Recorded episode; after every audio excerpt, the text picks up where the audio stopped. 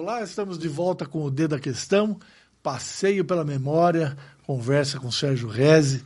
É, a gente está aqui conversando já há algumas semanas, hein, Sérgio? Tudo bem? Como é que foi da semana passada para cá? Do mesmo tamanho, né? É. Mas você está mais animado. É... Achei semana passada você meio desanimado. Agora você está mais. Não, não é questão de estar tá animado. Eu não tenho problemas na vida, graças a Deus, tenho saúde, tudo bem. Mas é que a gente olha para o panorama, não é? Agora essa guerra que bobagem, meu Deus do céu. Veja bem, Israel vai ganhar a guerra. E, e o que, que o palestino ganha com isso? O que, que a pop... o palestino que eu digo, população.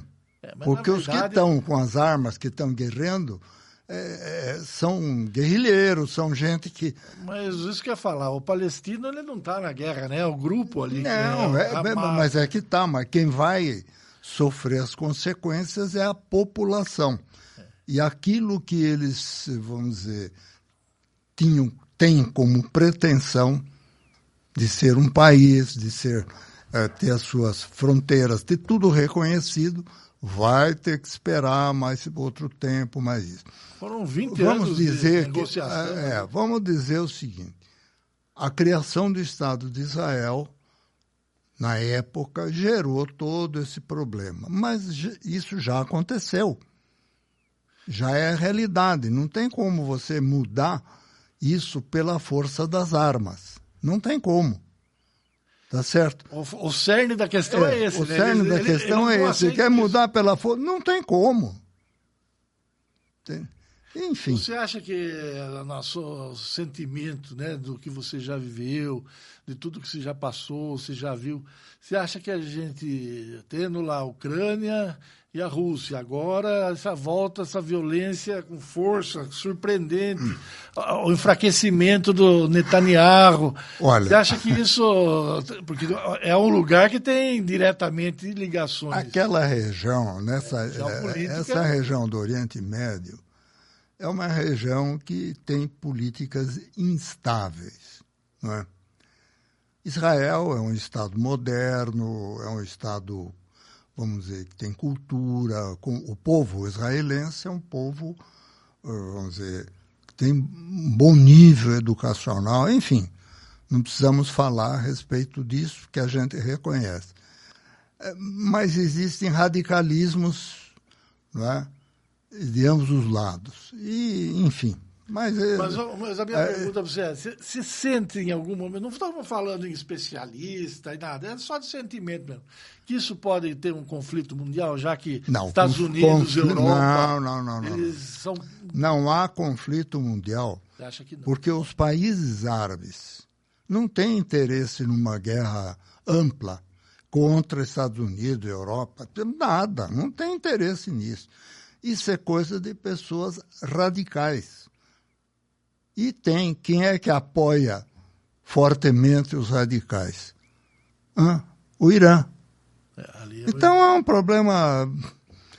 Deixa isso para lá, está longe, tá longe do Brasil, a gente não está. Eu só, Você acha que é eu só rezo a Deus para que o Líbano, que é um povo pacífico, um país pequeno, não, não seja, vamos dizer, envolvido nisso, e, enfim.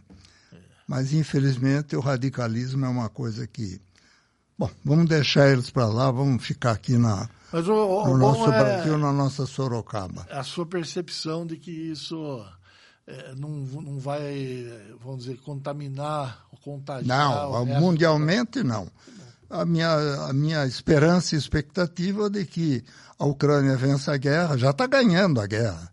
O fato da Rússia não ter conseguido ocupar a Ucrânia como ela queria, já é uma vitória da Ucrânia. E, não é que eu seja a favor, mas eu acho que será que os soldados russos merecem morrer por causa de uma vontade política desse homem aí, do Putin. É. Sabe, essas coisas é que complicam a vida das nações e dos povos. É isso mesmo. Agora, voltando aqui para a nossa terra, Sérgio. Eu tenho uma.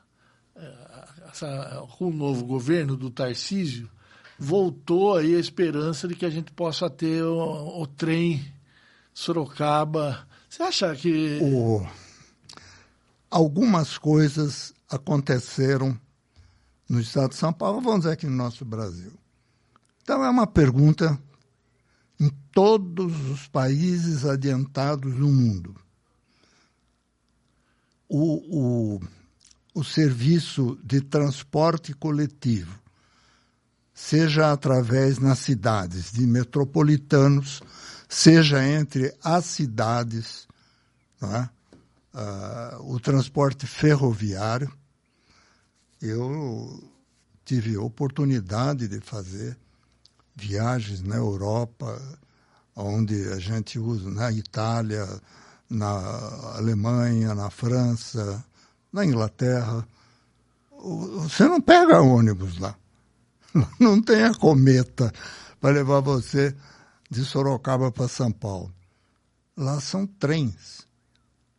E os trens de primeiríssima categoria, com horários, com tudo. Sérgio... Eu me lembro eu me lembro, o meu filho Luiz estava comigo na Alemanha, numa cidade, já comentei isso aqui, pequena chamada Schwebgmund. Ela fica a 60 quilômetros de Stuttgart e fica a 130, 140 quilômetros de Frankfurt. O aeroporto internacional é em Frankfurt. Stuttgart também tem aeroporto, mas para você vir para o Brasil, você tem que ir para Frankfurt. E eu me lembro que o Luiz vinha para o Brasil, eu ia ficar lá, ele pegou, eu fui com ele, fomos na estação ferroviária de Schwebsmund, ele pegou o trem, desceu em Guarulhos, desceu dentro do aeroporto de Frankfurt, subiu, desceu aqui, pegou o avião e desceu no Brasil. Entende? Agora, Sorocaba, eu pegava o trem de manhã, oito, sete horas da manhã. Um monte de gente que trabalhava em São Paulo, muita gente que trabalhava também na estação Júlio Pré, pessoas da, da Estrada de Fé, e outros que trabalhavam no serviço público em São Paulo, outros que iam trabalhar e fazer outras coisas, né? pegava o trem aqui 8 horas da manhã, 7 horas, 6 horas, sei lá os horários que tinha trem. Chegava em São Paulo 8, 8 e meia, 9 horas. Uma rápida parada em São Roque para pegar, né? E em São Paulo você descia. Eu, por exemplo, descia na Júlio Prestes, ia até a estação Dom Pedro, pegava o ônibus, ia até São Bernardo, depois voltava, já contei essa história aqui, e voltava de trem. Tiraram o sistema ferroviário, está, está aí, está tudo, os trilhos estão aí, tudo. Eu, eu fui, minha tia Laila Sacker, ela era diretora do ginásio em Presidente Bernardes. Eu peguei um trem noturno em Sorocaba, fui até Presidente Bernardes visitar minha tia. Fiquei lá, passei lá um, um quatro, cinco dias, lá uma semana tal, e depois voltei de trem para Sorocaba. Sérgio, você lembra hum, do Sabe, do... para São Paulo, quantas e quantas vezes, para Mongaguá, a gente pegava o trem em Sorocaba, ia até Mairink, em Mairink pegava o trem que ia para Santos. Chamava Mairink Santos é da Sorocabana. A gente chegava, em, não ia até Santos, parava em Samaritá, esperava o trem que via de Santos para Juquiá, descia em Mongaguá de trem. Meu Deus do céu, tiraram isso. Eu não sei qual é a mentalidade do homem público brasileiro que governa aqui o que, que você lembra de quando acabou, Sérgio? Você acha que teve pressão, no, ou, lobby, ou politicagem da questão do transporte de ônibus, por exemplo? Sem dúvida alguma. Pedágio. Quem manda nas estradas de São Paulo? São as empresas de pedágio. Pronto, tem explicação. Para você ir de trem fica mais barato do que pagar o pedágio. Você acha que a, com o novo governo, que é uma história que há 20 anos a gente escuta, e o governo novo está aí há Olha, 10 meses, ele volta com a história. Dá para acreditar? Eu não, não acredito. Não dá. Eu não acredito. Porque o que eu estou ouvindo falar é o que vai para Campinas, que já faz 10 anos que estão falando que vão reabrir, vem ainda mais um ano ou dois anos. O de Sorocaba, então, mais tempo ainda. Então é tudo conversa que a gente só ouve. Infelizmente. A gente conversando aqui. O, o homem público brasileiro pensa que a gente é burro. Mas, no fundo, isso que eu ia te perguntar, será que a gente não é? A gente conversando. eu acho que é. a gente conversando aqui, pelo menos a gente coloca isso na, na, vamos dizer, na opinião pública. As pessoas nas eleições começam a pensar, olha, isso é importante. Quem está falando disso? Eu pergunto para você, por que, que não o trem que levava os trabalhadores e as pessoas que iam para Vinho de Votorantim eles saíam da estação Paula Souza, tinha estação também que parava ali na, como é, naquela região, Parada do Alto, Parada tá? do Alto é. e iam direto para Votorantim. Aquilo voltava. Eu me lembro, a gente às vezes passava ali na ponte, 10 horas da noite, o trem que voltava, vinha de Votorantim, trazendo os operários, muitas moças, né, que trabalhavam lá em Votorantim, na fábrica, tudo, e vinham, desciam aqui e tudo. Por quê, hein? Por quê? Por quê? Pois é. Tem essa. A gente... Os trilhos ainda estão aí. É. E é uma confusão, né? Ninguém sabe quem é. O ferro velho, que não é ferro velho. Está tudo jogado aí no pátio da, da, da estrada, aí, no da Sorocabana lá. Está tudo jogado ali. E, e, e virando então, a, uma é, cracolândia. Mas né? isso aí é dinheiro. É dinheiro nosso. Isso é dinheiro dos impostos, é dinheiro de tudo está ali, apodrecendo. Do governo federal. Entende? Está tudo ali. ninguém quer mexer Quem nisso. que paga essa conta? Politicamente falando, quem paga essa conta? Ninguém. Está lá, largado. Eu acho que isso também, o, o prefeito, os prefeitos Sorocaba e Votorantim deviam agir também politicamente para fazer com que isso voltasse a funcionar.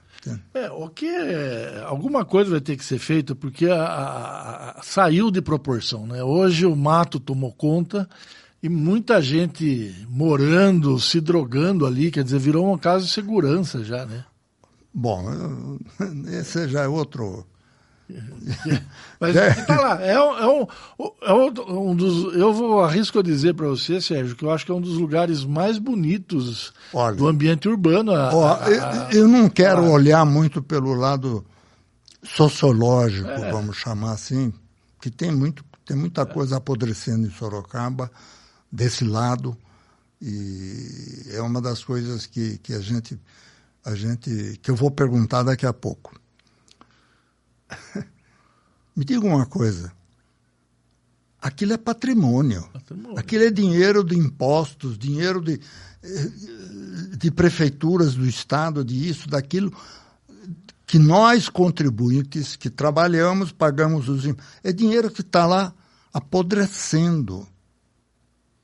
Tem 25 anos que está apodrecendo, porque foi Olha. quando saiu do governo paulista e passou para a União. Não, muito 96. mais. É mais. Que passou para a União foi em 96. Não, filho, não vamos, não vamos voltar para trás. Agora, uma das coisas, vamos falar um pouco de Sorocaba. Hoje, quando você sobe qualquer das avenidas, mas a General Carneiro, por exemplo,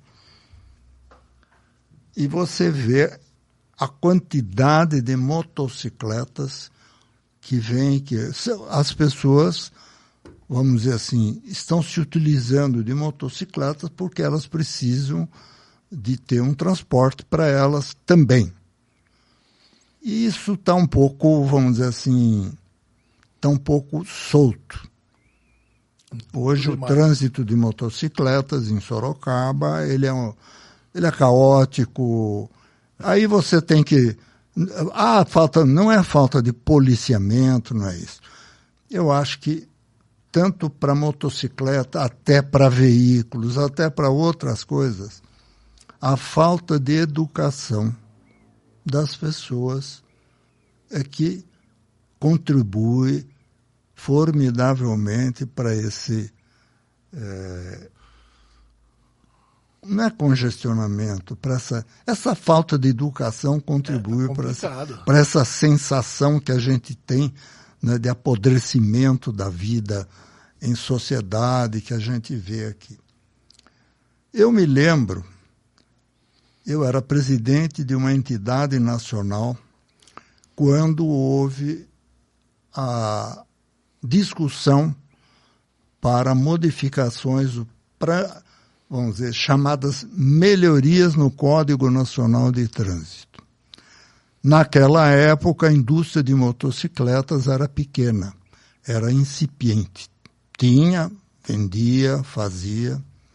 E eu me lembro perfeitamente que eu tive motocicleta, fui para São Paulo com motocicleta, andava aqui em Sorocaba, fui até Mongaguá de motocicleta. As primeiras coisas que me disseram, olha, você vai para São Paulo, você vai para a estrada, você nunca ande no meio, anda atrás do automóvel. Fica com distância, anda atrás e cuidado, isso é, em São Paulo, isso e aquilo. Foi a primeira orientação que eu recebi.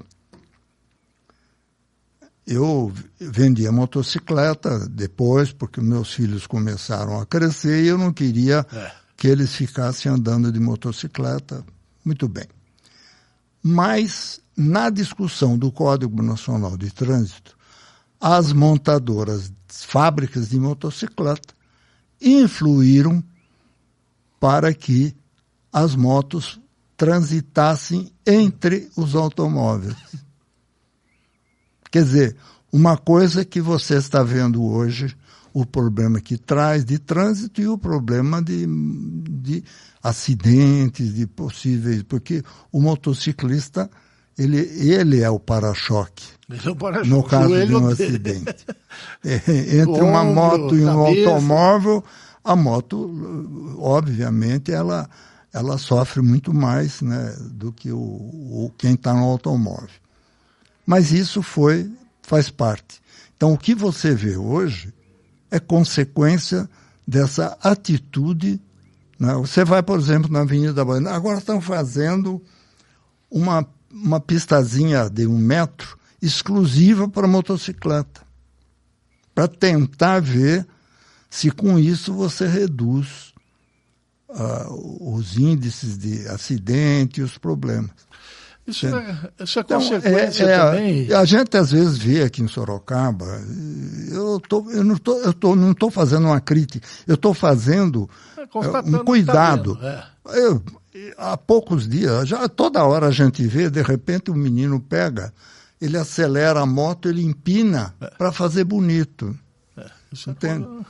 Agora, como não existe fiscalização, tudo fica mais fácil. Né? Agora, isso a gente tem que lembrar também, Sérgio, que é uma consequência é, da mudança de vida. Né? É algo recente, ou você lembra né, na, na sua história, de, das pessoas receberem em casa as coisas. Hoje o, a moto é serviço Olha, de entrega. Você né? sabe quem tinha moto em Sorocaba há 50 anos atrás? O Nísio Furlan, que ele era mecânico, que eles tinham mecânica de moto, Nísio. Seu Manuel Gomes, Maneco Gomes. O pai do Sabugo. Pai do Sabugo. É... Tinha moto, Harley Davidson. Tinha um, um rapaz, que eu vou lembrar o nome dele agora, que tinha moto também. Ele, ele morava lá na Newton Prado, entende? Eram motos grandes. Ah, tinha uma oficina de moto na rua Barão do Rio Branco, bem ali perto de onde hoje é a Telefônica.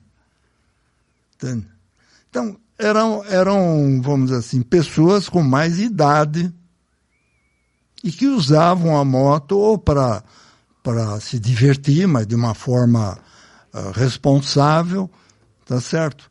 E hoje uh, você tem pessoas que precisam da moto, como você mencionou, para trabalhar, para ver, olha, esses entregadores de, de shopping, entregador de, de restaurante que correm para lá.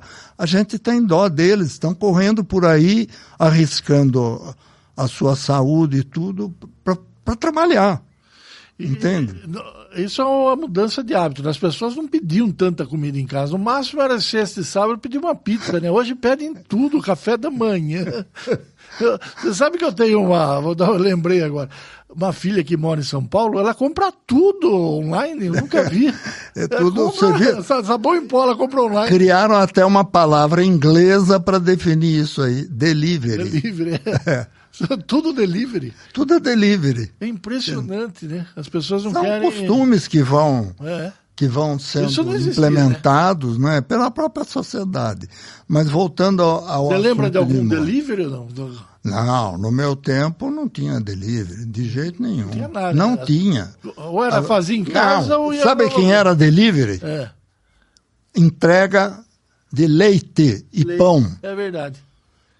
Era carroça. É verdade. Você tinha a carroça, na carroça tinha um lugar que era meio. tinha. não era refrigerado, é. obviamente, mas tinha gelo e coisa, e entregava. E, punha o leite na porta da sua casa. É, Você já imaginou hoje por uma garrafa de leite? Pois. Levam tudo. Não fica meia hora. Impressionante, né? Pão eu me lembro da padaria, o Zé Vicente e o Carlos da padaria Real eram meus amigos, meus colegas de Sorocaba Clube, né? Que a gente ia lá nos bailes, sábado, e a, a gente, às vezes, eh, eles tinham começado com a padaria, a fazer entrega, e eu, às vezes, a gente saía do baile três horas da manhã, quatro horas, e pegavam o carro deles lá, e a gente, eu ia acompanhar eles para a gente entregar o leite, e o pão. E o pão. Né? Ele entrega de madrugada, a gente levava. Era, era a Sorocaba daquele tempo. Né? Hoje você absolutamente não pode fazer isso pelos costumes que se modificaram, né? E, é, não tem como você deixar uma garrafa de leite bater, e pão. Tem que na... bater na porta e pegar. De jeito nenhum. Antigamente o sujeito acordava já estava lá o pão e o leite. Era é verdade isso aí. É, é um... uma boa lembrança. Eu, eu peguei o finzinho disso aí. É, nos anos 70 ainda tinha, mas depois dos 70. Não, mas Sorocaba, a gente, as padarias, né? Era a Real é a mais nova de todas. Mas você tinha ali na rua. O uh, senhor era Royal. A primeira padaria Royal. Royal. Que era da família Estilitano. Era o irmão do doutor Estilitano, médico, entende? Que a esposa dele, ele morreu, ela é a dona Iris Estilitano, ela era mãe da esposo do doutor, que casou com o doutor Mário Inglês de Souza. É. Uh, a Isa Estilitano. Depois tinha a padaria moderna, que ficava na Barão do Rio Branco, que era dos, dos Deucístia. Olha. É. Tinha é. Deucístia e, e também. Uh, já vou lembrar do outro sobrenome italiano, que eles eram parentes, casaram entre eles, aquela coisa toda. Tinha também a padaria americana. Essa ainda tem, lá na esquina, lá embaixo não, do mercado? Não, fechou. Ah. Ali ela fechou, sabe onde ela está? É. Na avenida da Armando Panunzio. É. Lá no finzinho da Armando Panunzio, quando quando, quando enfrenta aquele supermercado Confiança Sim. por ali e tal. Ali é Patelli, né? É Patelli. É. É, ali sempre foi o Patelli. Quem também era padaria, você tinha ali. A Barão é depois, Não. então? Nos anos 70 tinha Não, Barão, né? a, a Barão era dos. era moderna, era ah. dos Delcistas. A, outro que tinha padaria também no começo da Nogueira Padilha. Ah, o Gonçalo tá lá, tem mais Gonçalo, de 100 anos essa. Também. Essa é centenária. E em Santa Rosália também tinha padaria. Olha, subindo Armelino Matarazzo, Era dona, dona Elisa, ah. mãe do Vicenzo? mãe do Vicenzo e mãe do Filippo Malzone. Olha só. Ela, o irmão dela, ela e o irmão Antônio Pascale. Olha. Olha. E tinha, tinha mais algumas padarias aí, mas que a gente não está não tá lembrando agora. Mas era, era isso aí, era uma coisa importante. E o delivery só era isso aí. Não, mas a, a padaria não entregava. A gente ia lá, comprava uh, café torrado moído na hora, comprava o pão, comprava o leite. Entende? Agora, o leite tinha quem entregava em casa na época. O pão também, se quisesse, entregava em casa. Uma coisa que é, mudou muito também, né, Sérgio, além dessa questão de delivery, das pessoas consumirem então, é a embalagem, né? Nossa, não tinha embalagem, né? o leite era no vidro, se devolvia. Né? A, a, a, hoje, imagina, você falou do café não, torrado. Emba... Deixa eu te falar, por que a embalagem? Porque você recebia o leite em casa, você tinha que, você, que era o cliente, tinha que ter umas duas ou três garrafas vazias de leite. Para quê? Porque ele devolver os outros. devolver. É é, você sabia que antigamente a gente ia comprar cerveja e levava a garrafa vazia, né? É. Hoje é. Cerveja, Guaraná, levava a garrafa vazia, deixava a garrafa e trazia outra. Hoje estão tentando Se você não tivesse a garrafa vazia, você pagava mais caro. Mais caro. É isso aí. Você tinha que pagar o. O casco. O, o, caco. É o caco. Caco. É. Como mudou a vida, viu? Mudou. Não, ela não só mudou nesses costumes, como mudou também na qualidade da educação. É, a gente tem complicado. Visto, a gente tem visto isso. Né? Meu Deus do céu, eu estou num grupo da General Carneiro aí, de pessoas que eu vejo, eu leio to, diariamente, eu pego isso, é. vem pelo celular, né? Meu Deus do céu, tá um horror, viu? É. Um e, horror. E é, e é generalizado, né? Parece que quanto mais a cidade cresce, mais fica vulnerável. É, você vê as pessoas que andam carregando saco de lixo pela rua. E não é na General Carneiro, só vai lá no Campolim. É todo lugar. Eles desmontam aquele container. Aquele container. Entram lá, coisa. pegam tudo aquilo, levam o que querem, o que não querem e ficam com o saco de lixo andando. Se vê isso pela rua o tempo todo. É, isso aí, vamos usar, tem uma palavra pesada. Isso se chama o apodrecimento da qualidade de vida de um grupo de pessoas. Infelizmente. E você não ouve falar isso.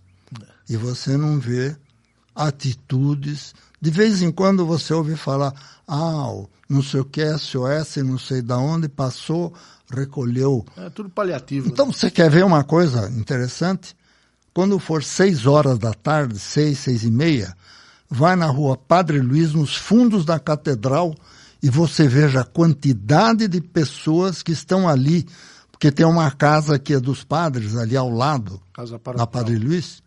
Casa paroquial. É, vai ver a quantidade de pessoas que estão ali esperando para pegar um saquinho de comida.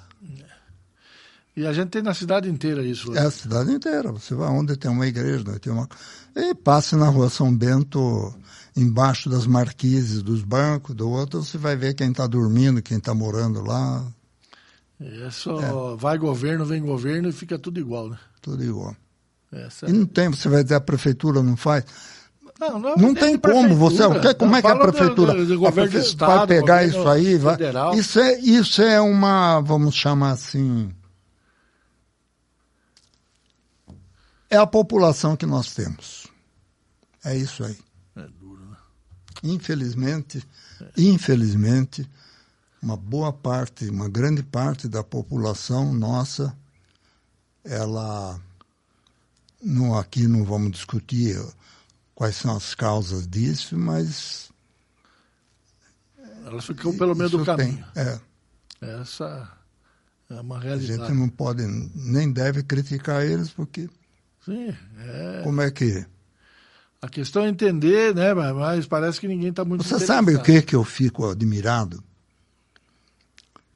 Quantos italianos, sírios, libaneses, espanhóis, portugueses, alemães, que vieram da Europa há 100 anos atrás, ou mais de 100 anos atrás, vieram para o Brasil para trabalhar.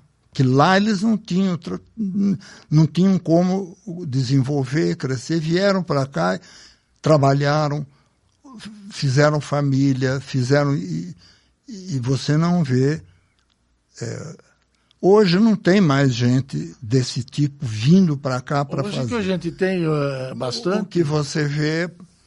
Tem muito sírio, né? O Sorocaba tem uma comunidade grande. Uma comunidade de sírios libaneses. Estão chegando aí por causa tem... de todos os Não, conflitos. italianos. Não, mas eu digo agora, recente. Acabamos de falar das padarias. Então, mas esse foi naquele momento lá. Hoje quem vem, né? Na Rua da Penha tem dois restaurantes de, você fala, mas que nome é esse? Ele falou, ah, o nome da minha cidade na Síria. Estão aqui, estão vindo, estão mas, ele, mas não é em grande quantidade. Não, Vem é. um ou outro aí. Tem muito haitiano. Às, às vezes, né? às vezes vem atrás de parentes. O que eu quero dizer é o seguinte. Por que, que as pessoas vêm do Nordeste para cá, de Minas Gerais para cá? Por que, que você não vê pessoal vindo do Rio Grande do Sul, de Santa Catarina e do Paraná para cá? Por quê? Porque lá não há investimentos, não há desenvolvimento, não há. Uh, uh, você vai dizer, ah, mas não é o governo federal. São os governos locais. de lá, os governos locais. Dos estados, das prefeituras. Quem tem que cuidar dessas coisas da, da, são os as prefeituras, o governo do estado. É isso aí. Entende? Olha, você acaba de ver agora, eh, descobrir que a Bahia é o estado mais violento do Brasil. É. Por que isso? Olha o Rio de Janeiro. Rio de Janeiro. Que judiação está apodrecendo.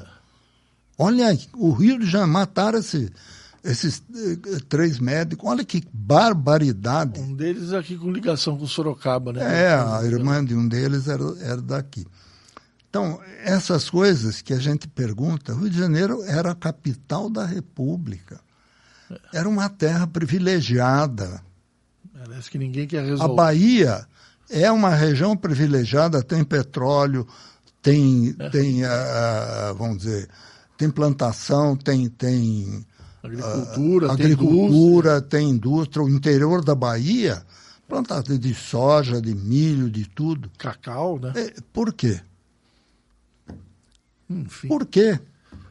É, essa é, a, é a, a, nossa reflexão semanal, né? Bom, Vamos eu não sou sociólogo, também não. não mas, mas a, gente, a gente vem aqui criticar um pouquinho das coisas de Sorocaba e pronto. A gente vem aqui para falar o que a gente está vendo né, e que quem tem que tomar providência que tome. Sérgio, estamos aqui mais de meia hora. É, obrigado. Mas boa semana. Eu queria falar mal de mais algumas pessoas e coisa aqui, mas você me cortou, que... não vai dar tempo. Vai ficar para Fica semana... próxima. Vai ficar para semana que vem. Semana que vem a gente fala. Tá bom. bom. Aí a gente lembra do Dia das Crianças. Vai ser quinta-feira agora. Aí se Deus lembra, quiser. A gente fala, tá bom? Tá bom. Boa semana. Tchau. Pra você também. Tchau, tchau.